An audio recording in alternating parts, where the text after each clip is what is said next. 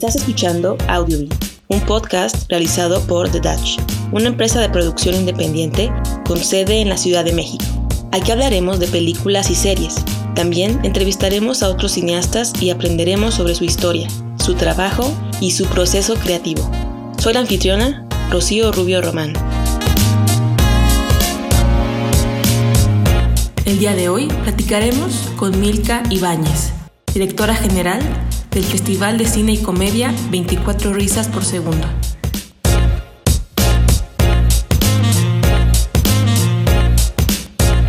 Realmente surge hace siete años, este, Rafael Martínez, que es el programador, y Isbal Huerta, que es el productor, y yo, este, hemos estado más de 10 años ¿no? en festivales de cine o eventos culturales y nos dimos cuenta de que había cortometrajes, sobre todo cortometrajes y, películas que eran graciosas o que tenían un tono de comedia y que no quedaban seleccionados en ningún festival de cine, ¿no? Como que no daban el perfil o que no se tomaba la comedia como si algo no, no fuera una película de reflexión, ¿no?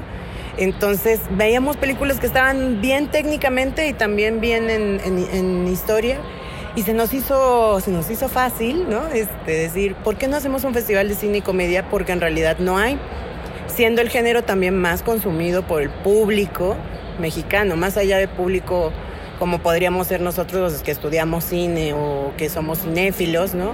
que somos más fijados, ¿no?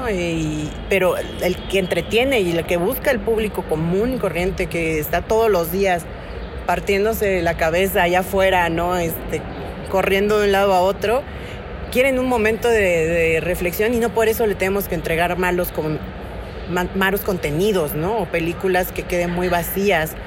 Entonces nos dimos cuenta que era un, un nicho de oportunidad tener este ocupar la herramienta para la creación de nuevos públicos y que también se dan cuenta que hay otros lugares y otras, otras propuestas cinematográficas que, que a partir de la comedia pueden generarse, ¿no? O, que pueden ir a investigar otros, otros festivales, o por ejemplo como nuestras sedes que son del circuito alternativo. Entonces ahí encontrar otras cosas que no van a encontrar en los centros comerciales gigantes, ¿no? Es como un camino nuevo que podemos como cineastas como explorar, ¿no? Darle ese espacio a otros cineastas y hacer, por supuesto, networking y hacer más conexiones. Si alguien que también quiera eh, producir, organizar un festival, ¿cómo podrías tú sugerirle que son los pasos a seguir para, para eh, ahora sí que hacer un, un, un festival de cine?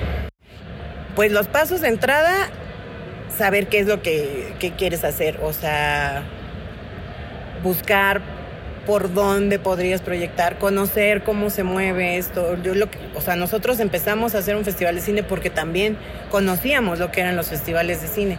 Trabajamos en algunos, ¿no? Nos metimos de voluntarios en varios. Nosotros creamos algunos cuantos, luego empezamos como a meternos un poquito más. Y aparte, los festivales de cine son el espacio que te dan para poder platicar con los productores. Yo, por ejemplo, me metí a producción ya siendo bastante más grandecita de la mayoría porque me di cuenta que lo que me gustaba en los festivales de cine era platicar con los productores y saber los retos de cómo poder levantar una película y cómo poder llevarla hasta la pantalla en el último momento, ¿no? Entonces, los festivales de cine es eso.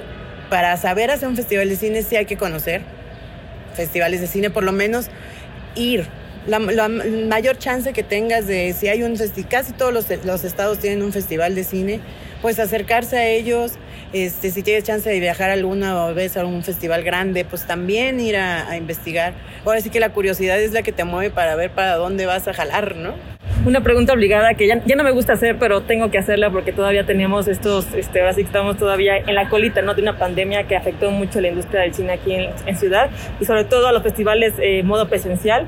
Eh, ¿Cómo ves ahora que la gente está aceptando de nuevo regresar a las salas, volver a los festivales? ¿Sientes que a futuro va a seguir así, que, la, que ya sea si vengan otras pandemias, seguirá existiendo festivales eh, modo presencial o tú crees que ya los festivales modo online van a ser la tendencia en el futuro? Creo que los festivales online van a tener una tendencia, sí, pero ¿qué está también pasando de pronto con las plataformas? Ya son tantas las ofertas que yo por lo general ya, ya me estoy empezando como a hartar y me quedo con dos o tres y de pronto es como de ya no quiero, ya no quiero, pues, o sea, también la sobreoferta en lo personal yo creo que, que, que marea Y eso puede llegar a ser como peligroso en cierto punto porque ya no, de entrada ya todo es muy fugaz.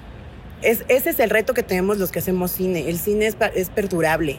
¿no? Y las series de pronto se empezaron a volver desechables. De cuántas series me aventé en el mes, ¿no?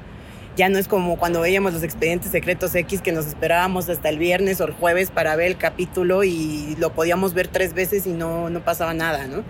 Eh, nuestra educación ha cambiado en, el consumo de, de, cine. La pandemia cambió mucho. La verdad, sí estamos todos los festivales y yo creo que todas las salas de cine, hasta la más grande, están sufriendo un poco porque la, la comodidad de la casa y la tecnología también está muy válida, ¿no?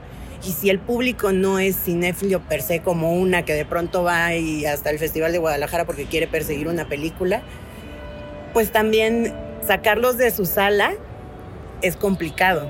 Entonces, tendremos que hacer mucho más ejercicios de análisis de públicos, ya no tanto de cómo vamos a distribuir películas, de cómo vamos a hacer nuestra programación, sino que análisis de público para ofrecerle una experiencia extra aparte de la peli. Sobre todo películas que se merecen ver como de corte independiente, ¿no? O sea, por ejemplo, ahorita estamos pasando una película de Violeta de Cobalto, ¿no? Gente de Monterrey, descentralización. ¿Cómo hacemos para que el público sí se pare de la sala, de, la sala de su casa y se vaya a la sala de cine, ¿no? Más allá de la premier, porque pues, todo el mundo espera una premier y que lo inviten a la fiesta. No, que se consuma el cine.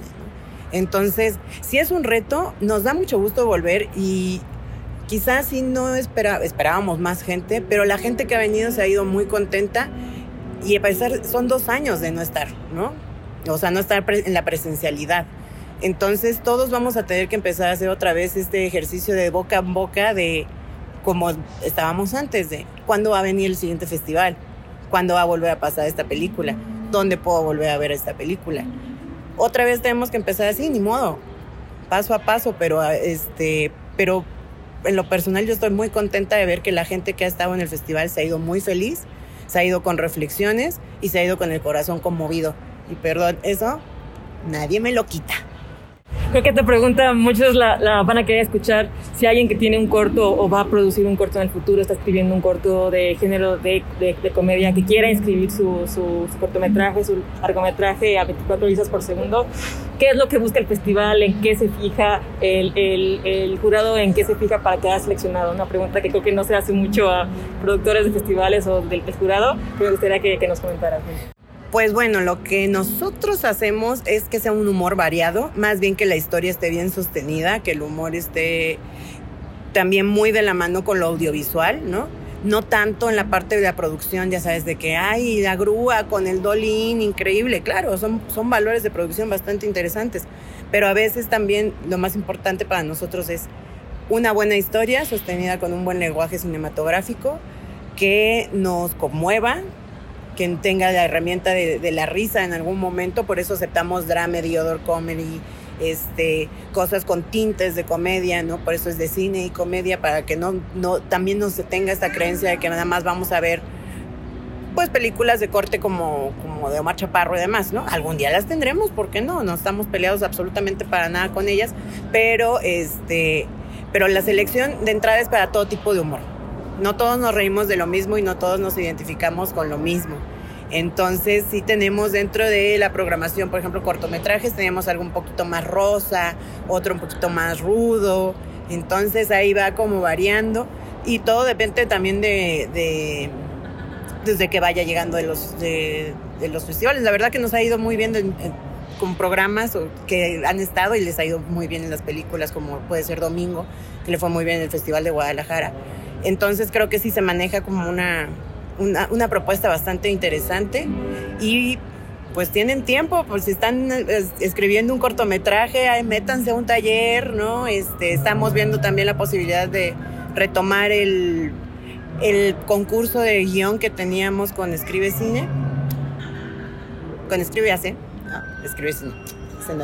Este, para que retomen, ¿no? Este, el guion y se les da una pues una, un coachada, una ayuda, unos talleres y a partir de eso pues ya hagan su película y en finales de año tenemos convocatoria para empezar el siguiente año a, ver películas. Yo sí ando con la espinita de también sacar una muestra más allá de una muestra, una extensión del festival en, alguna, en algún estado, ya sea Puebla, Oaxaca, a ver quién se pone más, más chulo. Este, pero creo que sí la idea de descentralizar y la muestra, o sea, siempre estamos abiertos a mandar nuestro contenido hacia otros estados porque es lo que nos importa, ¿no? Yo, yo que soy de Oaxaca, hay películas que nunca llegan o llegan un día y se van.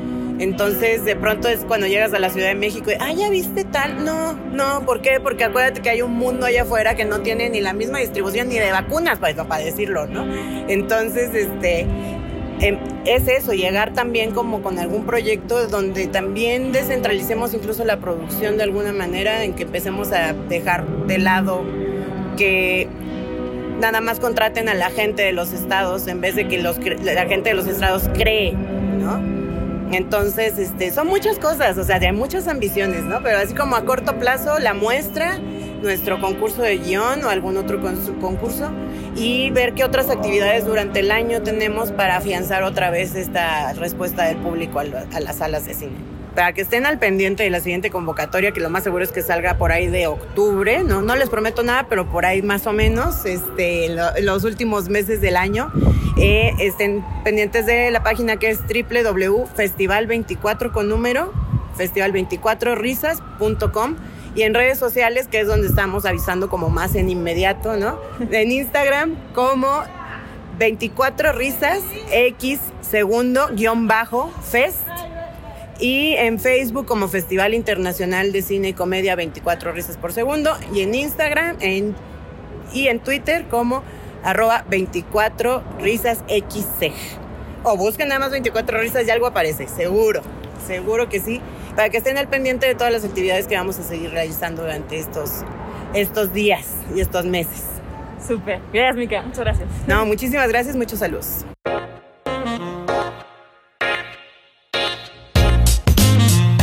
Gracias por escuchar Audiobin, un podcast realizado por The Dutch y producido en la Ciudad de México. Soy la anfitriona Rocío Rubio Román. Para comunicarse con nosotros, puedes escribirnos a audiobin.com o visitar nuestra página web thedutch.com. Música por Ben Sound.